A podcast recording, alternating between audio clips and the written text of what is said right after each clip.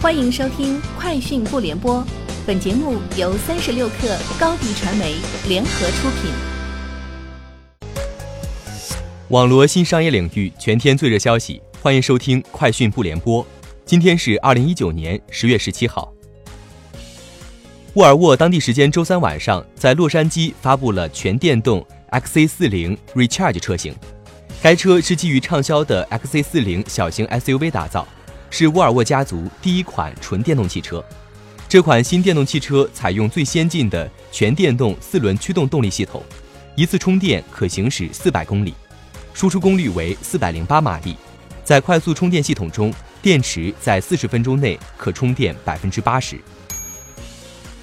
美国航天局十六号否认其前雇员发现火星存在生命的说法。该前雇员在《科学美国人》撰文称。美国探测器在二十世纪七十年代已发现火星存在生命，认为一项在火星开展的微生物实验结果应视作火星目前存在生命的证据。美航天局发言人阿拉德·比特尔称，如天文学家卡尔·萨根所言，不同寻常的主张需要不同寻常的证据。绝大多数科学家的共同观点认为，仅这一实验的结果算不上不同寻常的证据。据外媒最新消息。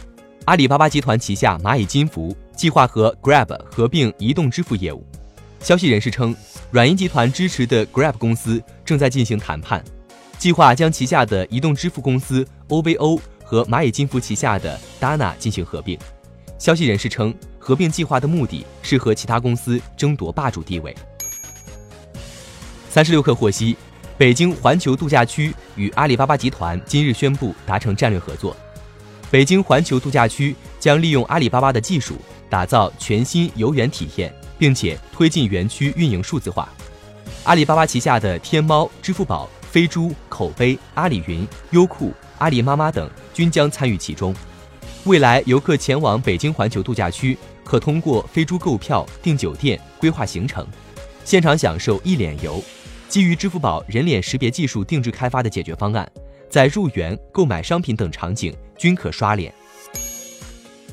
近日，中国工程院院士周建平获聘中国载人航天工程总设计师；中国科学院院士顾益东获聘中国载人航天工程空间科学首席专家；王中贵、杨利伟、陈善广等八人获聘中国载人航天工程副总设计师。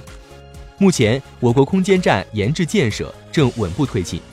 计划二零二零年执行长征五号 B 运载火箭发射场区合练及首飞任务，瞄准二零二二年前后建成中国人自己的空间站。三十六氪获悉，盒马总裁侯毅在微头条上透露，盒马火锅已在全国上线，盒马满足到店用餐以及在家享受更方便、更干净、高性价比火锅。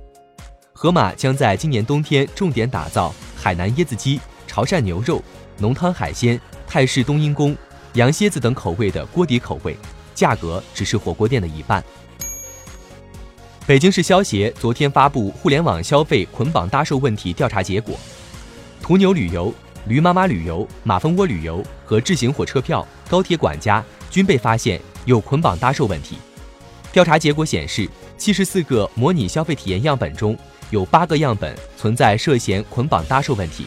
占比百分之十点八一，涉嫌捆绑搭售问题全部集中在在线旅游平台的机票和火车票预订项目。以上就是今天节目的全部内容，明天见。